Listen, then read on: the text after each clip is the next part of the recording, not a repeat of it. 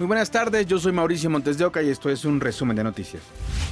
Los restos hallados en una bodega en Tenango del Valle, Estado de México, la semana pasada corresponderían a 10 personas.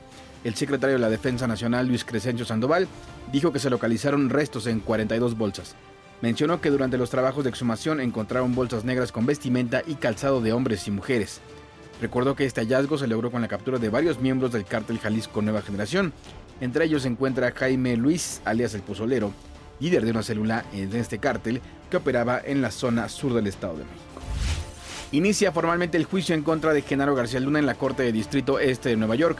El proceso comenzó con una audiencia en la que se elegirán a las 12 personas que conformarán el jurado. El exsecretario de Seguridad enfrentará cinco cargos, tres relacionados con el tráfico de drogas de Estados Unidos, otro por falsedad de declaraciones y uno más por ser parte de una organización criminal. A lo largo del juicio se prevé que dure ocho semanas se espera la declaración de 19 testigos clave. Después de la captura de Ovidio Guzmán, el servicio de la recolección de basura es muy diferente en Culiacán, y es que los criminales en su muestra de enojo hasta los camiones recolectores se roban. En la colonia Lomas del Sol, al norte de Culiacán, vecinos señalan que después del llamado Jueves Negro, los camiones de recolección de basura no han vuelto a pasar. Oscar Rodríguez, habitante del lugar, afirma que un vecino del sector tuvo que llevarse los residuos de la demás gente en un vehículo particular porque ya se les había acumulado bastante. Esa poca es porque un señor de aquí que tiene una camionetita se llevó un montón en su camioneta por lo mismo porque tiene niños chiquitos y la verdad era una peste que no, no, se aguantaba. Y pues la gente de más para arriba tiene la costumbre de venir y quemar. Ahí pueden ver, ahí para una parte quemada. Al respecto, las autoridades municipales señalaron que 20 unidades de la flotilla con la que contaban fueron hurtadas en el Culiacanazo y que podrán reponerlas hasta finales del mes de enero. Al fin de enero nos llegan los 20 camiones.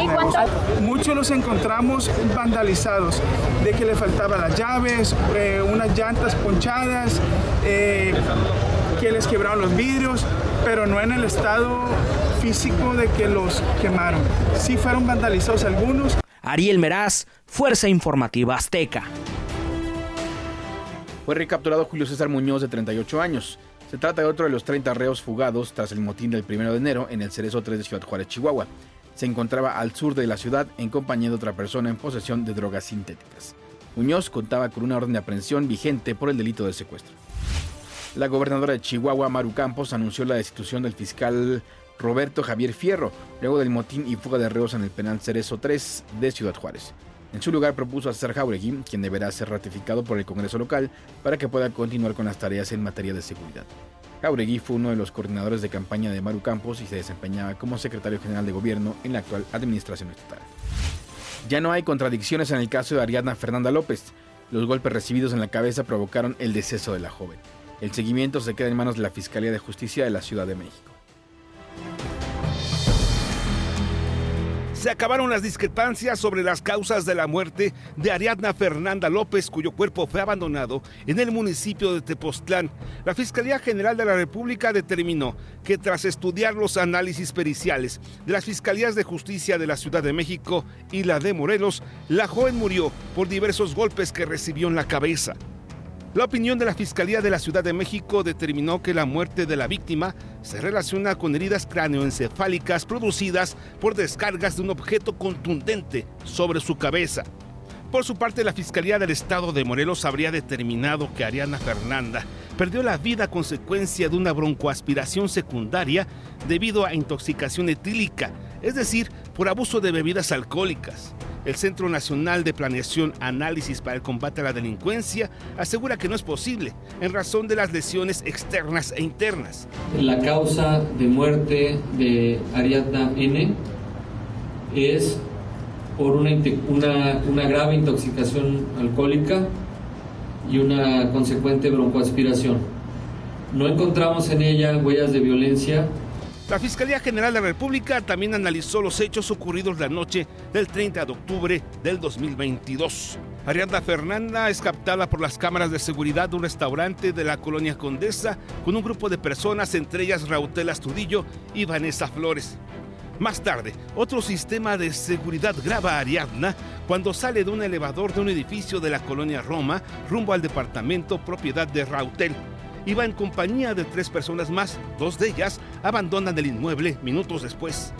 A las 10.26 de la mañana, Rautel es captado por las cámaras de seguridad en el estacionamiento de su domicilio, cargando el cuerpo de una mujer en visible estado de rigidez y le introduce a su camioneta. A las 11.04 se observa el mismo vehículo circulando a la altura de la caseta de Tlalpan en dirección a Morelos. Son las 11.26. Rautel es ubicado en un área de 5 kilómetros de donde fue hallado el cadáver. Esto de acuerdo al estudio técnico de su móvil.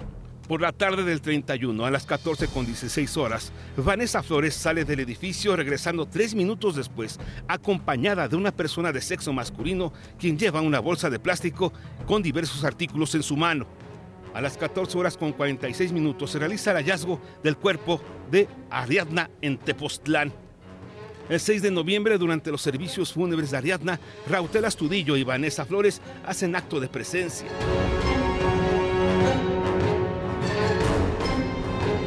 Días después, Rautel huyó al estado de Nuevo León. Siempre se dijo inocente. Primero en un bar, Fishers Nápoles, perdón, Cibeles, y de ahí fuimos a mi departamento. ¿Y qué pasó con ella? ¿Salió? ¿Se subió a un vehículo? ¿Quién fue por ella? Eh, ella solita se fue. De hecho, los mismos invitados que estaban en el, en el bar, Fishers, fueron a mi casa. El 6 de noviembre, Vanessa Flores fue detenida en Ecatepec, Estado de México, y dos días después su pareja sentimental Rautel se entregó a las autoridades para ser trasladado a la Ciudad de México, donde ambos fueron vinculados por los delitos de feminicidio. El seguimiento del proceso en contra de Rautel y Vanessa se queda en manos de la Fiscalía de Justicia de la Ciudad de México por la competencia de los hechos. Por su parte, la Fiscalía General de la República abrió una carpeta de investigación por lo que respecta al delito de desaparición forzada. Federico Anaya, Fuerza Informativa, Azteca. Desde el 15 de enero entró en vigor la nueva Ley General para el Control del Tabaco. Aquí le mostramos en qué lugares está prohibido fumar. Ni arriba ni abajo, ni adentro ni afuera. No, ya no se puede fumar. No importa si el espacio es ventilado, si es una terraza, si tiene ventanas o si es cerrado, está prohibido fumar. Este 15 de enero entró en vigor la nueva Ley General para el Control de Tabaco y con ella nuevas restricciones. Los restaurantes, por ejemplo, dejaron de ofrecer área para fumadores. Sí nos afecta debido a que hay mucho, bueno, hay este, bastante clientela que es fumadora eh, y sí, este, después de comer o estar tomando cerveza o algún trago, eh, les gusta este, estar fumando también. Entonces sí nos molesta. Y no solo los restaurantes, también oficinas y o centros de trabajo, paraderos del transporte público, escuelas en todos sus niveles incluyendo universidades, centros de espectáculos, hoteles, estadios, plazas comerciales, playas, parques o cualquier espacio concurrido, principalmente donde hay niños y adolescentes. Para mí, que no fumo, realmente me parece una buena iniciativa porque pues a veces sí te molesta el cigarro de las personas que están al lado y si tú no fumas, pues sí se vuelve un poquito molesto. Sin embargo, hay quienes lo consideran un exceso y una medida que en los hechos no funcionará. El que fuma, fuma y va a seguir fumando, ¿no?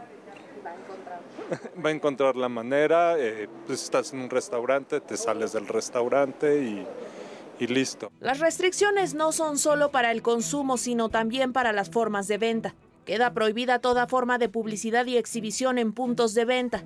Supermercados y tiendas no podrán tener en mostradores o visibles los cigarros y productos con tabaco. Hasta aquí las noticias del momento en este podcast informativo de ADN 40. Yo soy Mauricio Montes de Oca, me puedes seguir en Twitter como arroba maumondeo. Nos escuchamos, hasta la próxima.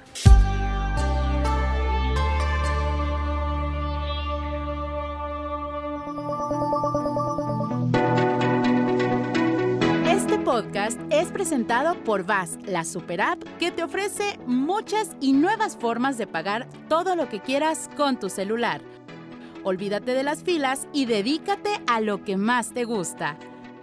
Ver tele en vivo, películas, escuchar música, podcast y estar siempre enterado de las noticias más importantes. Todo en un mismo lugar. VAS, la super app, con todo.